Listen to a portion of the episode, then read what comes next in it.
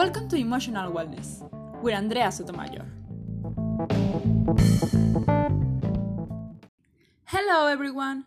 Welcome to Emotional Wellness, the show where we provide you with information and we work to improve our skills to have better emotional well being. All scientifically proven. Today, we will talk about fear.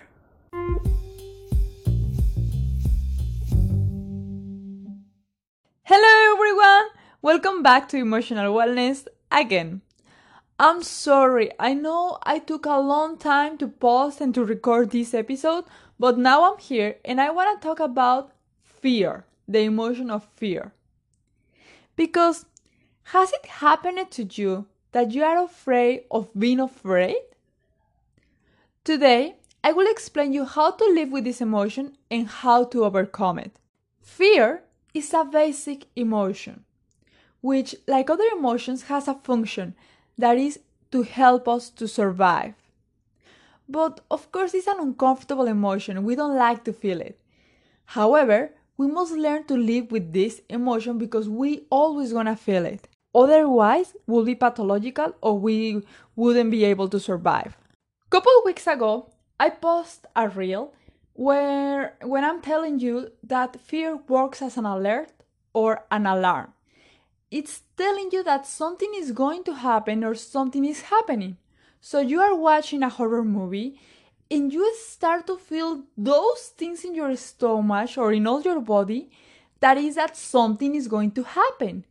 And we call it fear to that feelings, to that to that things that are happening in your body and it's an alarm that you have to be careful it's an alarm for example depending of the horror movie that uh, i don't know uh, the ghost gonna kill to someone doesn't matter. It's an alarm. Other kind of alarm for example is when you are in front of a cliff. You sit down there in, on the shore and maybe you're gonna feel the same sensation like these things again in your stomach, running on your body, and it's fear for your life. In the horror movie, you know nothing gonna happen because it is is something that you are watching, it's something unreal.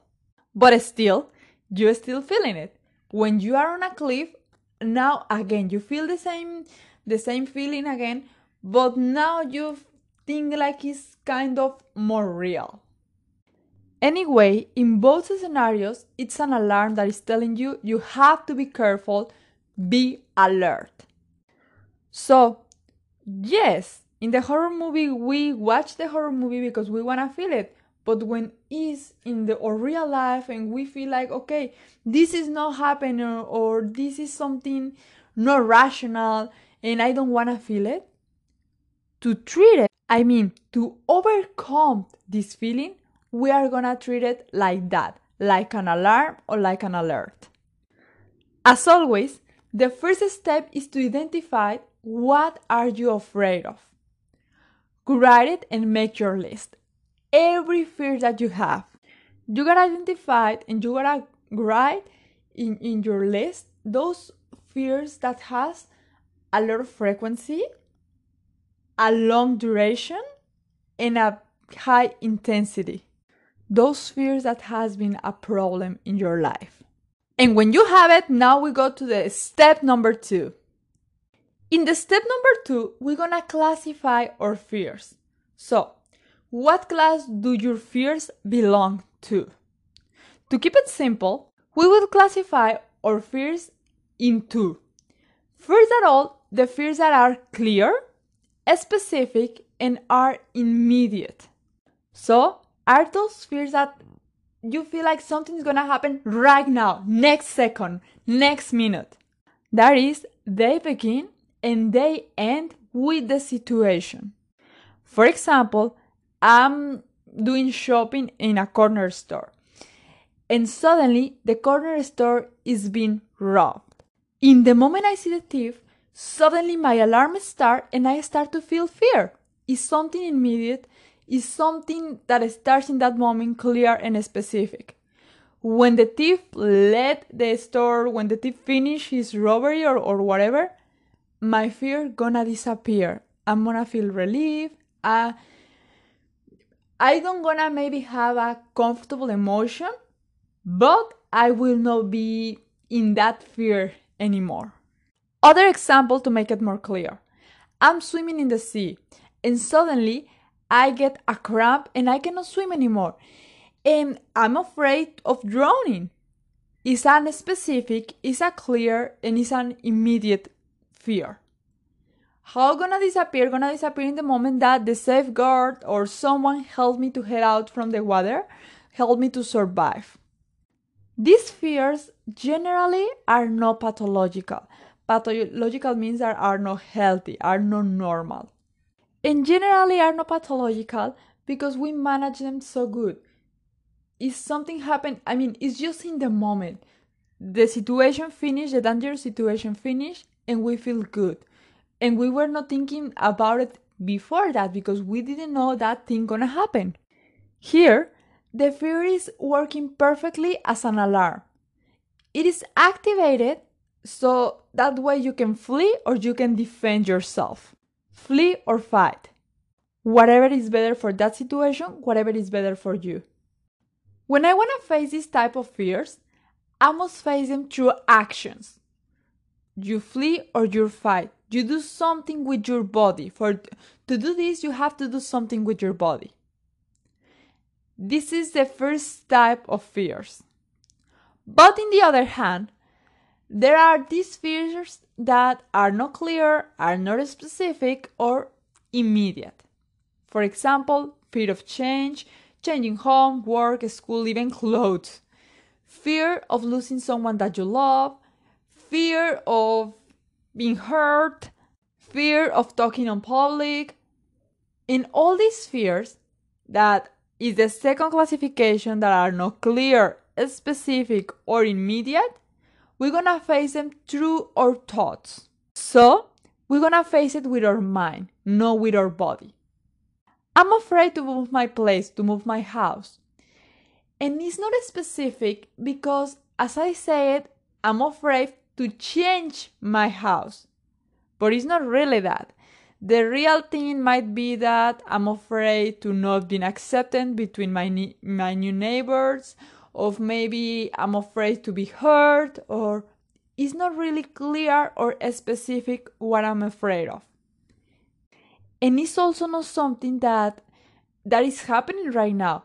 Maybe I'm just afraid of move my house, and for that reason, I'm not trying even to move.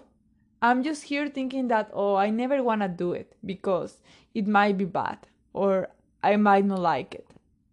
I'm afraid of something, but I don't know when it's gonna happen. To change my thoughts, so to face it through my thoughts and to face it in a good way to don't make it pathological, I'm gonna answer a question. What can I do if that thing that I'm afraid of happens? What can I do to be happy? What can I do to still having a great life? What can I do to still having a pleasant life? Even if that things that I'm afraid of happens. So you're gonna make yourself this question and you're gonna think, okay, maybe what I can do is to find other friends close to my neighborhood, but not with the, that person that are hurting me or maybe i'm gonna be nice with all of them even though they they are not accepting me. Or maybe i'm gonna register in some class to make to know other people or to make other kind of friends. I don't know. This answer that what can i do? It's gonna depend about you your experience your way of thinking. What can be good for me might not be good for you. As i say this is like too personal. But the question for everybody is the same what can I do to be happy if this thing happen? If the fear that I'm that I'm afraid of becomes true. When we do that, what we do is to put away the power to our fear. So our fear immediately start to decrease if you do it right. If you answer your question right, if you change your thought in a good way. So so what I mean, if you do this exercise uh, very good putting your mind on it like not just fast you know like like really doing it i promise you your fear will decrease even though it might disappear So we have two kind of fears.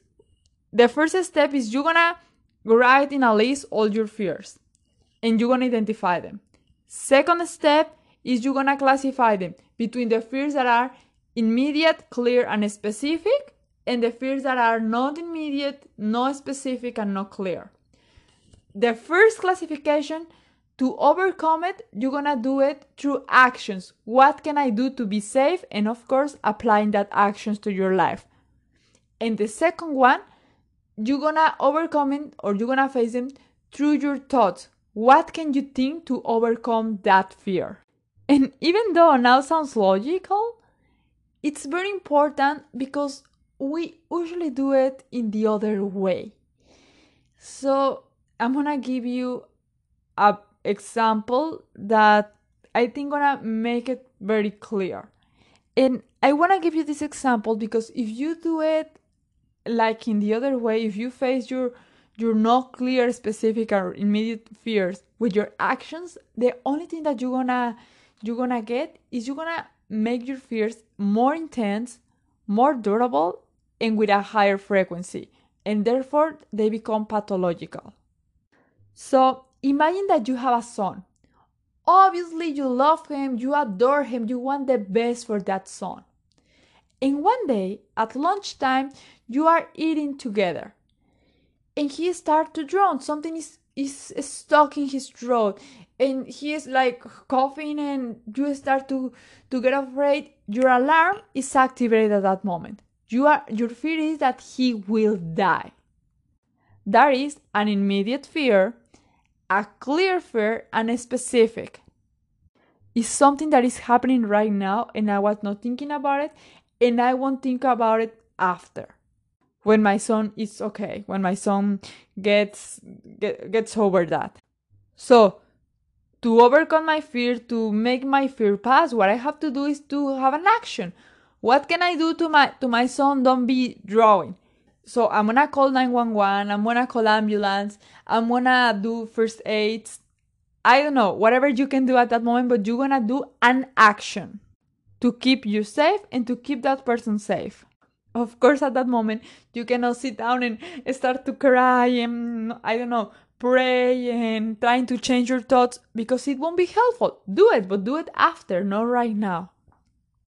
Let's say you call 911, 911 come, they save your son, I promise your fear will disappear. But if your fear, let's say the same thing happened, your son is okay now, but your fear didn't disappear. Now, every time that you eat with him, you are afraid of him drawing. And you say, oh my God, I don't want he eat anything at all, or I send the lunch for his school and I'm scared and everything. And like you don't want to feel that feeling? You don't want to have that feeling? You start to do things. You start to smash all his food like a baby food and you take him to the doctor to check her his throat to see that everything is okay. None of these things gonna be helpful because this fear is not clear is not specific and is not immediate your your son is not drawing anymore what you gotta do here is to make your life normal. You're gonna give the food to your son and you're gonna sit down and you're gonna think about it. Okay, the fear I'm talking about is my kid drawing. But what I'm really afraid of? Okay, I'm afraid of my kid dying because I'm gonna feel sad, because I'm gonna feel hurt, because I think I might never be happy again. So, what can you do to be happy to have a great life, to have a pleasant life, even if your son dies, even if your son uh, gets something in his throat. What can I do if any of these things that I'm afraid of happens?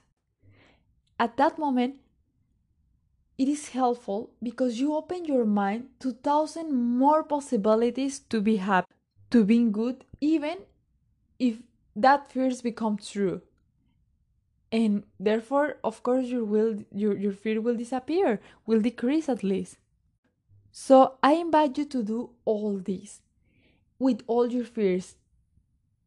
Do these three steps, identify them, classify them, and face them with actions or thoughts depending the classification. They gotta disappear and they gotta decrease at least. If none of these things happening, is that you have a real pathological fear that has to be treated by a psychologist or psychiatrics. So make your appointment. Remember that learning to live with your fears and to be able to face them will lead you to have emotional wellness, which, as you already know, is always a priority.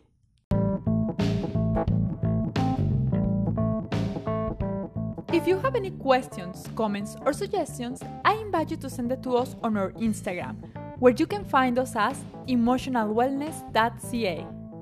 I am Andrea Sotomayor, and this is Emotional Wellness. Thank you!